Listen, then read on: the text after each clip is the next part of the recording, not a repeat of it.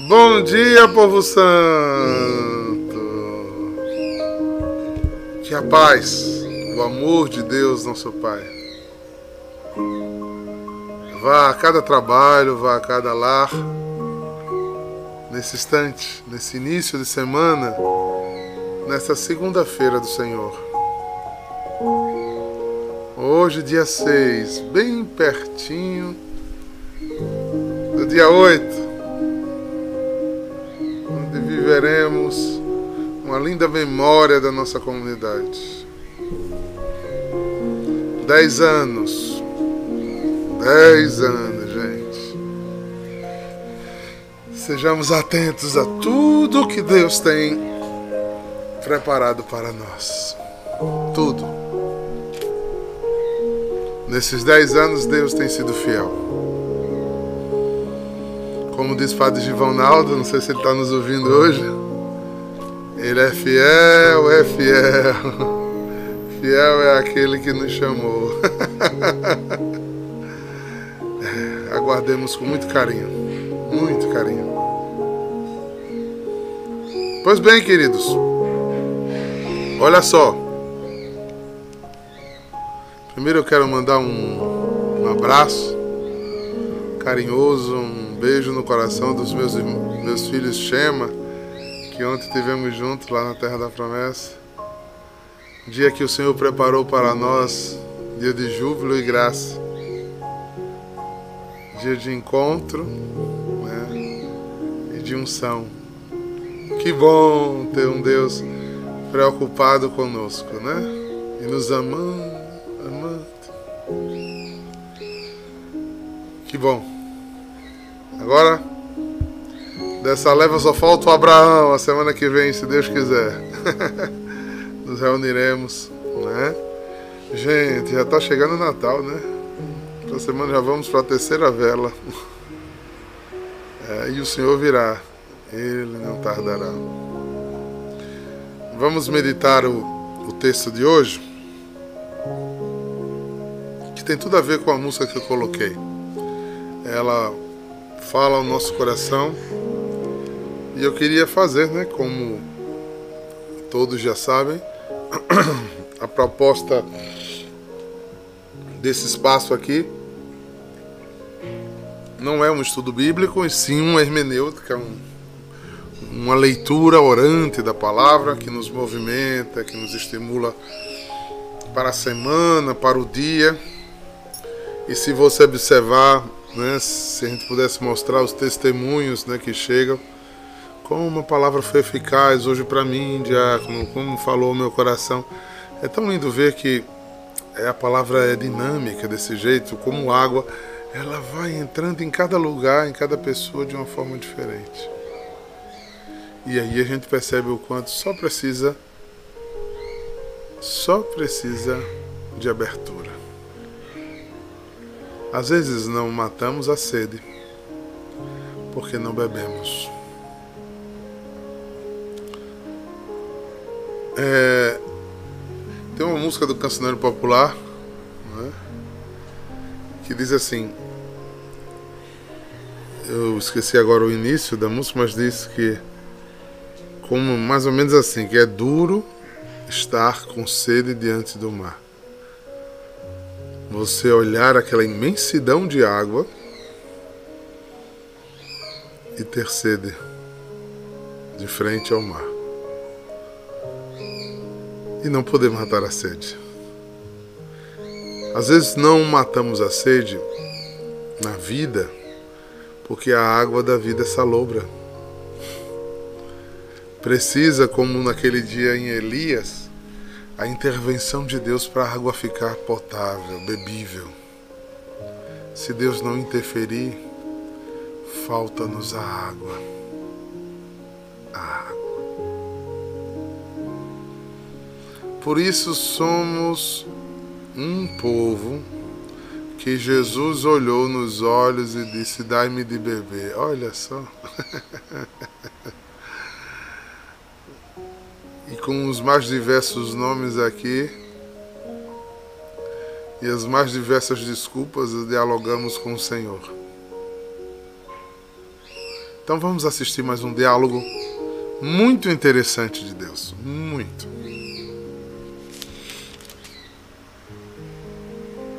Um dia, Jesus estava ensinando. À sua volta estava sentado fariseus, doutores da lei, vindo de todas as aldeias da Galiléia, da Judéia e de Jerusalém.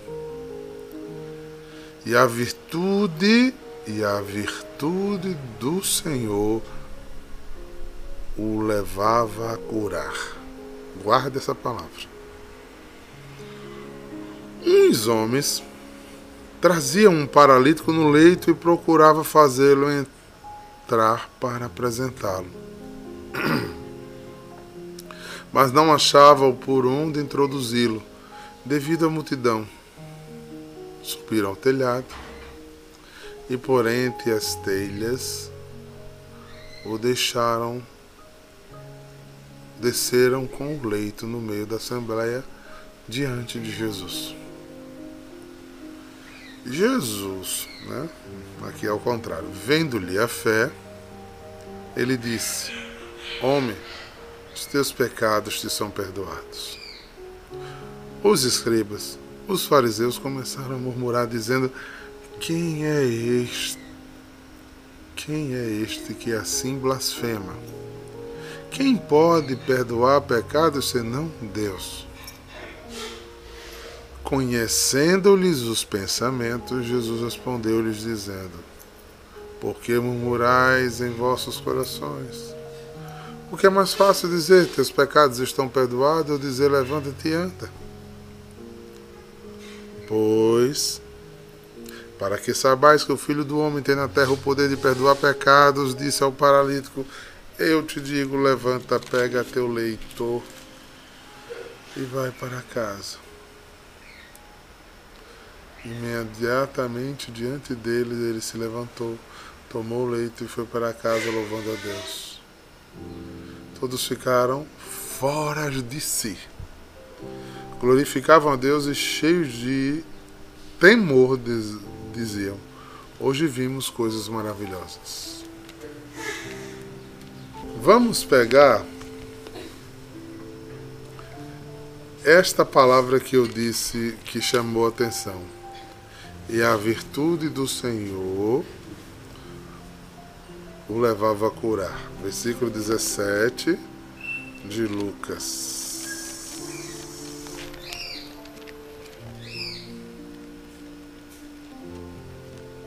17, 11.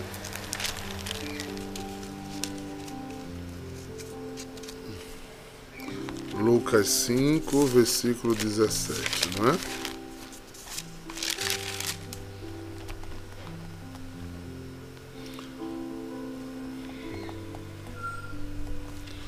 Vou ler nessa outra versão aqui para a gente comparar o texto, tá bem? Um dia Jesus estava ensinando e alguns fariseus e alguns mestres da lei estavam sentados perto dele. Ele tinha vindo de todas as cidades da Galiléia, Judéia e também de Jerusalém. O poder do Senhor estava com Jesus para que ele curasse os doentes. O poder do Senhor. Eu gosto muito da palavra virtude né? e a virtude do Senhor. Alguns textos e a, a virtude do Senhor é substituído por poder, por outro a graça, e todos manifestam a mesma coisa, entendendo que o Senhor detinha a graça. Então, qual o primeiro olhar para esse texto hoje? Jesus só precisa estar. Se cremos que Jesus ressuscitou dos mortos, se cremos que o Senhor está no meio de nós, no corpo, sangue, alma e divindade na Eucaristia, que é que precisa para que Ele cause curas? opere curas no meio de nós,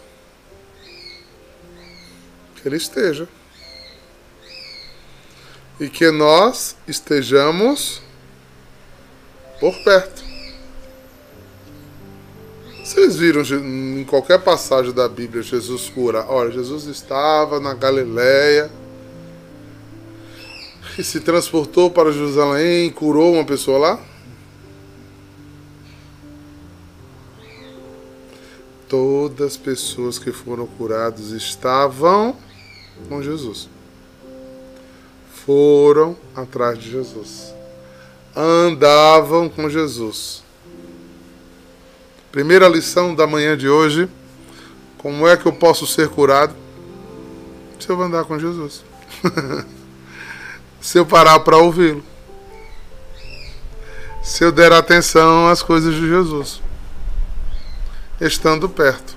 Veja que as grandes curas, os grandes sinais que foram destacados no Evangelho as pessoas em casa tomaram decisão e foram decididas que iam receber de Jesus, porque só tinha ele como alternativa. Então Jesus não se acovardou. Jesus disse: Vinde a mim. Então, pode anotar no seu diário espiritual, pode botar isso como destaque. Se eu quero continuar a ser curado, se eu quero a intervenção de minha vida, de Deus em minha vida, eu preciso procurá-lo. Qual é o caminho que me faz estar longe desta graça quando eu me isolo? Ah, dizer eu gosto de Jesus, mas eu estou cansado.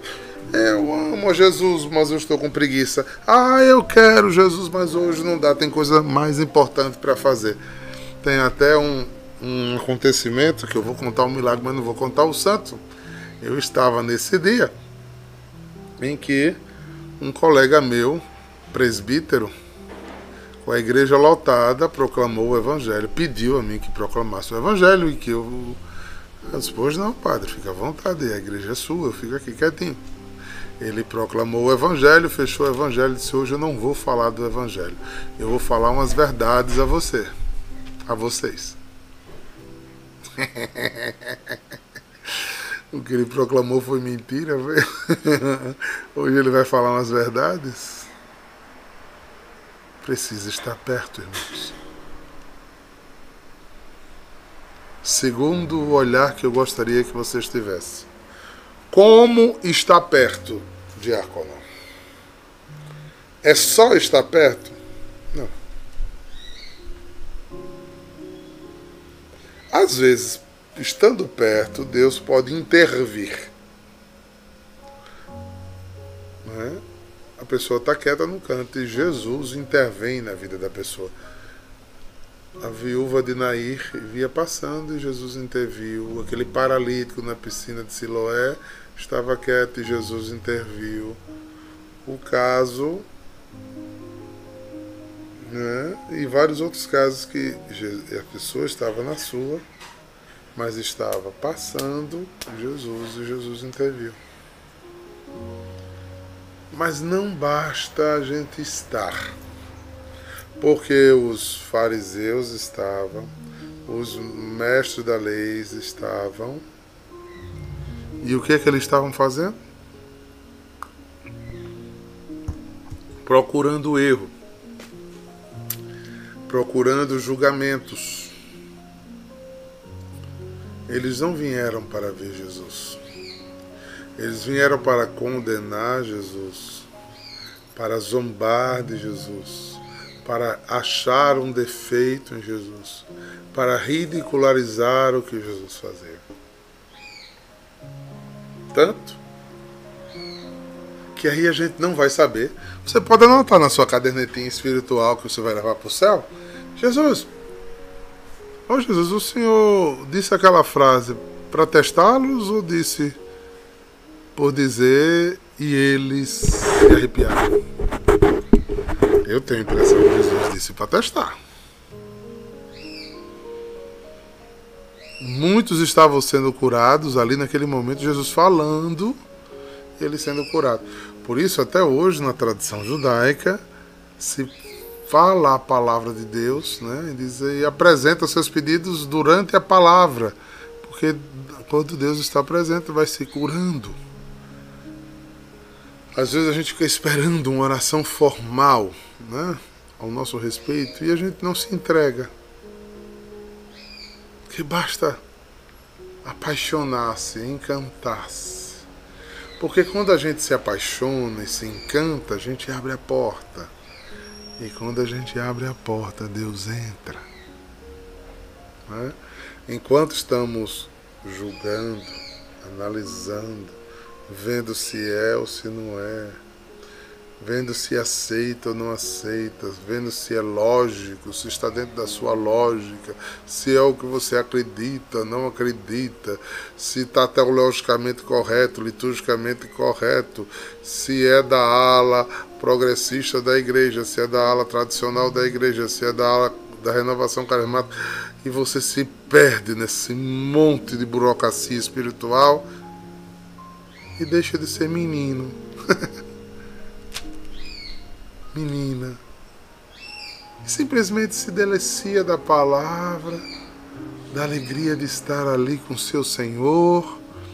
Você larga a mão de ser doutor de coisas, inteligentíssimo, sábio demais, porque ele não revelou nada para o sábio, porque o sábio fica preso na sua própria cabeça. Né? Eu escuto pessoas dizendo assim: ah, mas eu nunca consegui ter tal experiência espiritual. Né? Eu sou muito racional e ele diz isso às vezes como, como se achar superior.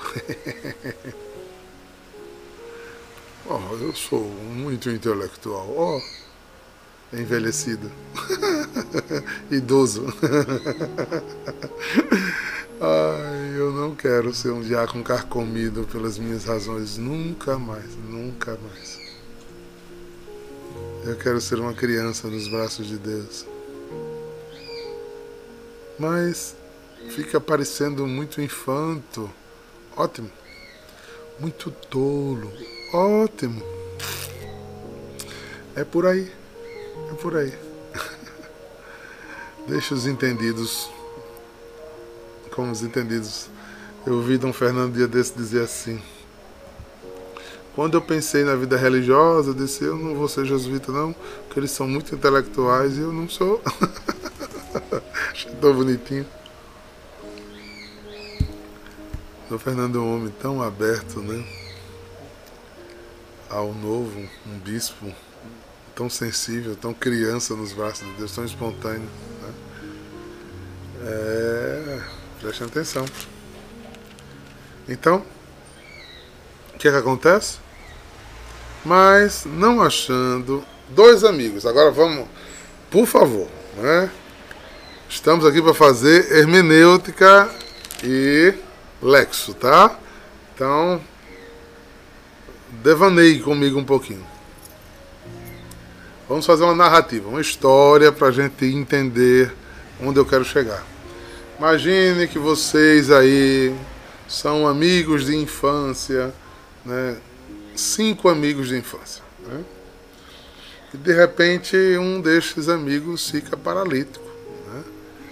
E ele está angustiado, está deprimido, está triste e vive naquela luta de estar paralítico. Blá, blá. Esses quatro amigos ouviram falar que havia um rabume, um mestre. Gente, isso não era difícil para os judeus, entendam isso, certo? Os judeus sempre esperavam profetas, eles estavam vendo coisas maravilhosas acontecer bem perto é, São João Batista estava fazendo, arrebatando Israel, seis meses antes de Jesus começar a atuar. Então, às vezes a gente pensa que ó, só foi naquele tempo que teve cura, não. Leia a história dos profetas, leia o que Elias fez. Foi muita cura, muita libertação, muito sobrenatural de Deus. Então, isso não era estranho para o judeu. Era estranho para o judeu Jesus se comportar como Deus.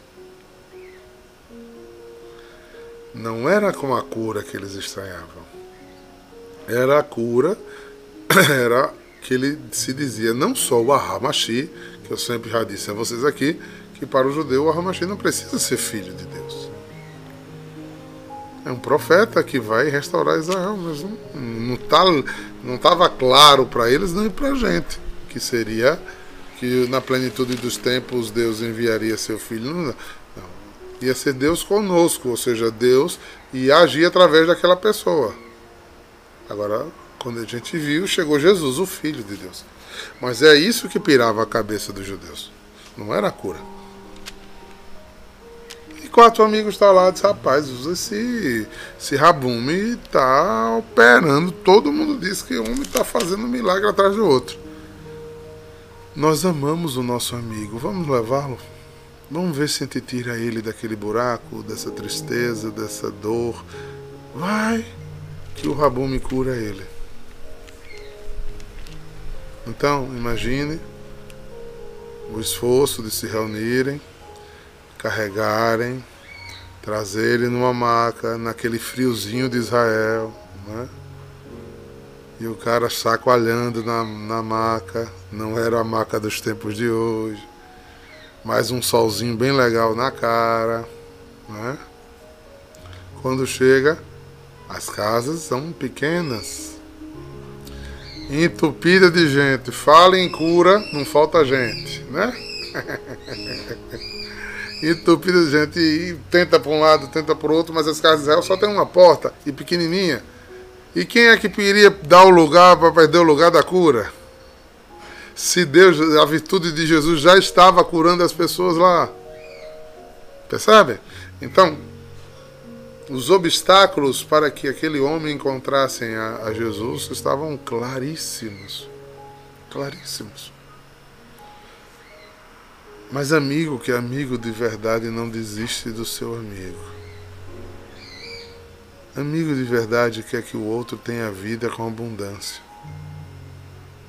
E eles disseram: Vamos nos esforçar. Imagine que vocês pensem que o telhado como o nosso seria bem mais complicado, né? Porque depois da telha ainda teria caibos e ripas pregadas, né? Então para descer seria muito difícil. Precisava de um serrote e tudo mais, mas não era a realidade, né? Se vocês veem as os achados arqueológicos de Israel, vocês vão ver casas com as paredes todas em pés e nunca tem telhado. Por quê? Porque os telhados eram de palhas. eram de palha. Né? Eles botavam uma manta e espalhava palha. Primeiro porque era bem mais frio, né, Carol? Facilitava muito a vida. Calor da peste, o cara botasse um negócio quente em cima ou uma pedra, pronto, terminava de cozinhar o povo lá dentro. Então, eles botavam uma manta e botavam palhas, palhas, palhas impermeáveis, né? Das palmeiras de lá, né? É e elas eram resistentes, eles trocavam de tempos em tempos, né? eles faziam um tratamento, né? cortavam elas, faziam elas em camada, então chuva só chovia uma vez no ano mesmo, né? então é, eles facilmente soltaram as pontas e afastaram as palhas. Por isso eles entraram com facilidade. Aí Jesus olha para cima e vê uma pessoa descendo na maca. E aí, para mim, é encantador. É, sempre que Jesus vê um ato de amor, Jesus tem compaixão. Quando Jesus vê a, a, a viúva de Nair, da cidade de Nair, ele vê o coração daquela mulher que ia passar a ser mendiga e tem uma compaixão imensa. Quando ele vê aquele paralítico na piscina de Siloé há 30 anos sem ninguém cuidar dele, o coração de Jesus tem uma compaixão imensa.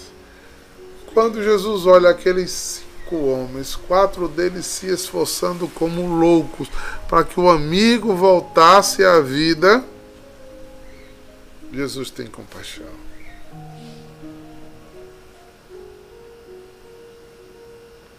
se esforce para trazer para Jesus as pessoas que você ama. Porque Jesus vai se compadecer com o seu esforço. Não vá você para o lugar da pessoa, traga a pessoa para junto de você e junto de Jesus. Esforce-se em trazer aqueles que você ama para junto de Jesus. E não se preocupe, você está trazendo até para curar. Mas deixe, não se preocupe. Deus sabe o que vai fazer com ele. Naquele momento, Deus fez um raio-x. É encantador aquele mesmo Deus que olhou para Mateus e disse: Lá, Levi, lá, debaixo daquela figueira, eu vi você. Quando ele olhou a compaixão daqueles quatro fazendo um esforço para que o menino se encontrasse com Jesus, Jesus entra de coração adentro do adoecido, do paralisado. E viu que a única coisa que aquele rapazinho precisava para voltar a andar era ser perdoado. Tem muita gente que só precisa ser perdoado para voltar a andar com Jesus. Tem muita gente que só precisa ser perdoado para voltar a ter saúde espiritual ou até física mesmo. Tem muita gente que precisa simplesmente de uma boa confissão.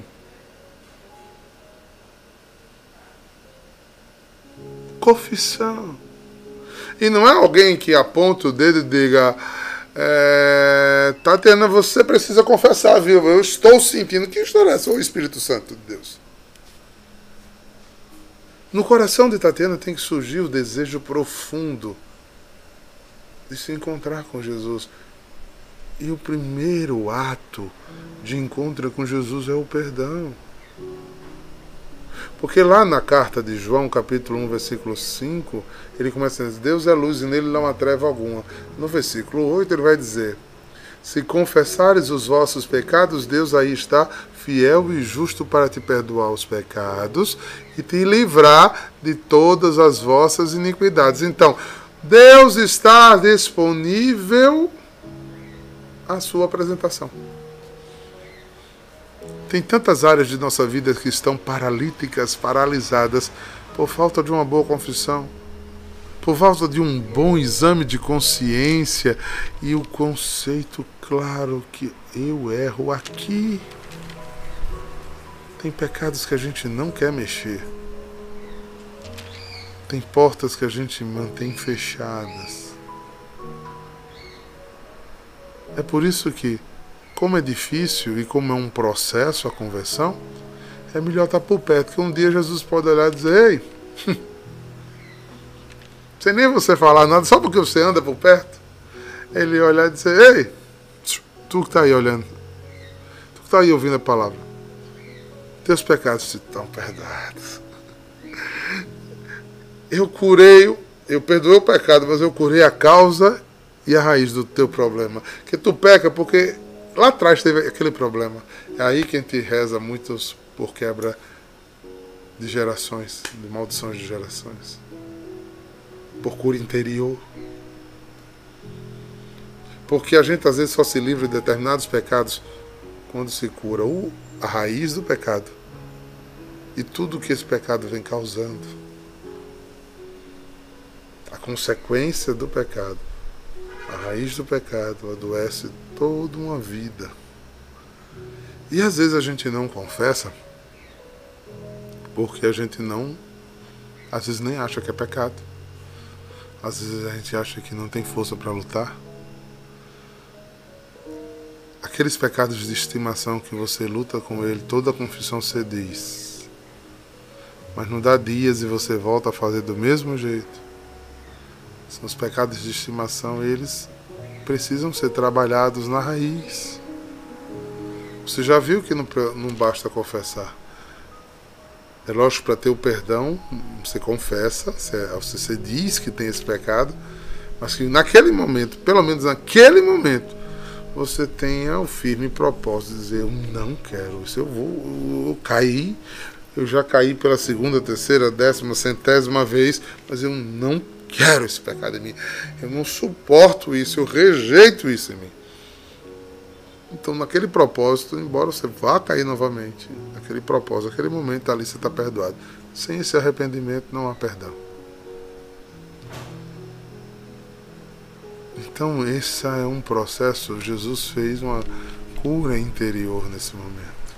Jesus curou primeiro a alma desse irmão. Ele ia andar porque estava curado. Mas aí teve uma interrupção. E geralmente tem, né?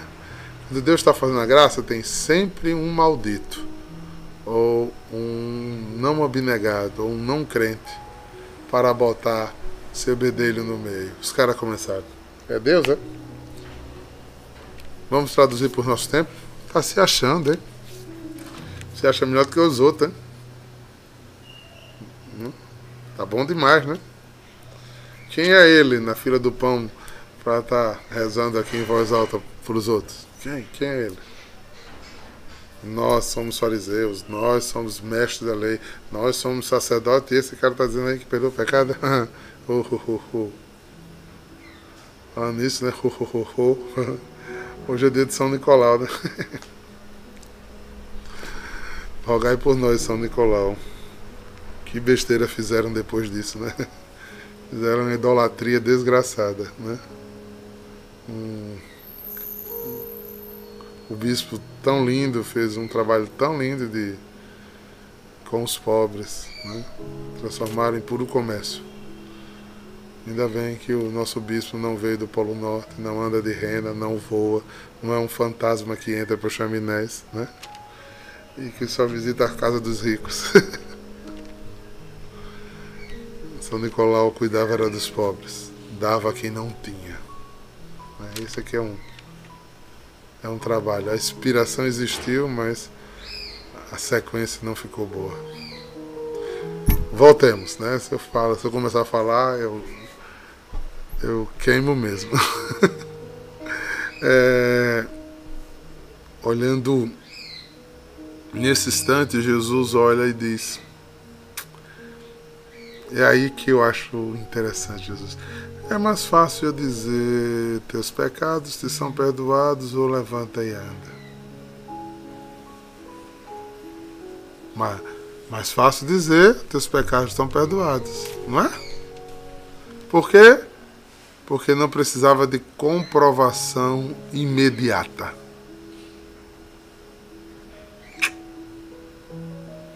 Se ele dissesse: Não, eu perdoo ele tá pensando que é Deus, não, eu perdoo. Deus me deu essa autoridade, eu sou Deus. Pronto, os caras apedrejavam ele ali mesmo. Então, vocês não veem eu perdoar. Nenhum de nós vê o perdão que Deus a nenhum deu, o perdão que nosso Senhor deu a cada um de nós. Ou alguém aqui vê? Na hora que o padre está dando a absolvição, aí você vê o perdão entrando. É, ninguém vê. Esse sinal aconteceu para crendo no que parecia mais impossível. Eles entendessem que Deus veio para amar, da vida, da abundância aos seus filhos. Então Jesus olha para ele. Se eles querem ver sinais, tá bom. Levante-se, Andy. Ele levantou. A cura maior foi o perdão, gente. A gente não sabe o que esse rapaz fez na vida para ficar paralítico. Não sei se hoje Ivana Santiago está aí comigo. A gente atendeu uma vez uma, uma menina. Eu e Ivana, muitos anos atrás, que estava numa cama, sem andar e sem falar. E ela voltou a andar e a falar, só com orações de cura interior. O problema era lá atrás. Era só perdão, era só graça que precisava, somente isso. A gente não sabe o que esse rapaz fez, não sabe o que ele andava fazendo, em que pecados ele tinha, ele tinha se metido, porque o pecado mata a alma, Pecados mortais não impedem a salvação. Pecados de abjuração podem nos levar à condenação eterna. O pecado pode ser um caminho sem volta. A grande cura foi o perdão. Fazer ele andar ali foi o mínimo. Foi para os outros verem. Aquele homem saiu glorificando a Deus.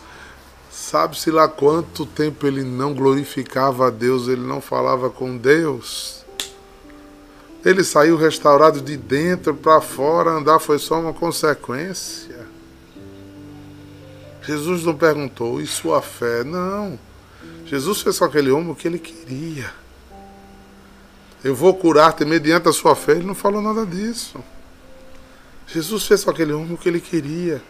Então é por isso que nós precisamos nos apresentar a Deus rasgadamente como somos, para que Deus faça em nós o que Ele quiser.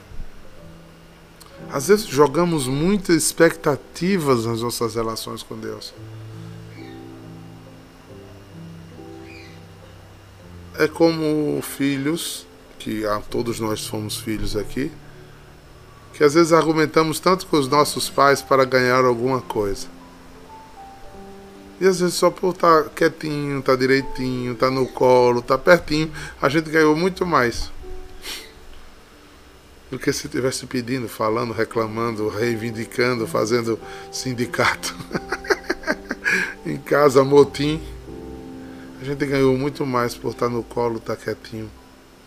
Acho que é a grande lição do Evangelho de hoje, estarmos perto do Senhor, para o Senhor fazer comigo e com você o que Ele quiser. Deixa Deus fazer com você o que Ele quiser. Perca o controle. Entregue o controle na mão do Senhor. Deixa Deus controlar.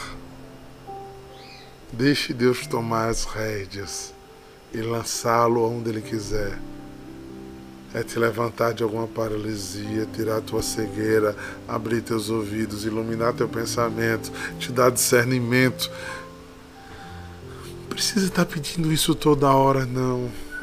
Mostre o prazer de estar com Ele.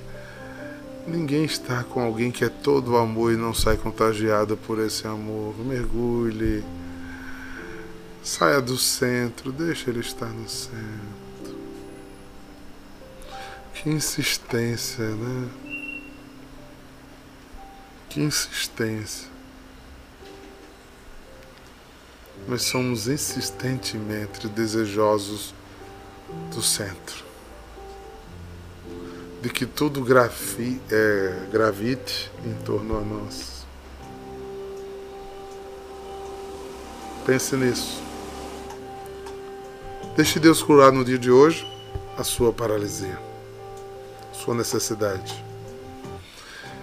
Pois é, hoje tem um evento aí em que o Padre Sandro, né, o Diácono Romo estarão lá no, na Pedra do Rei e vão o Diácono Romo vai fazer um momento de pregação muito forte, né, e depois chamou o Padre Sandro e eu para a gente rezar com ele. Então, pela internet ou presencialmente, podemos viver esse momento oracional. Mais um momento de estar na presença do Senhor.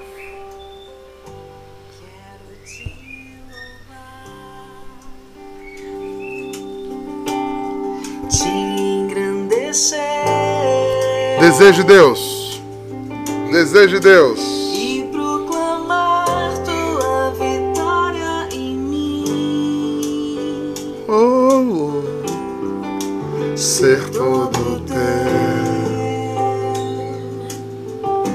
Prazer. Meu sonho é ver uma comunidade com prazer de andar com o Senhor.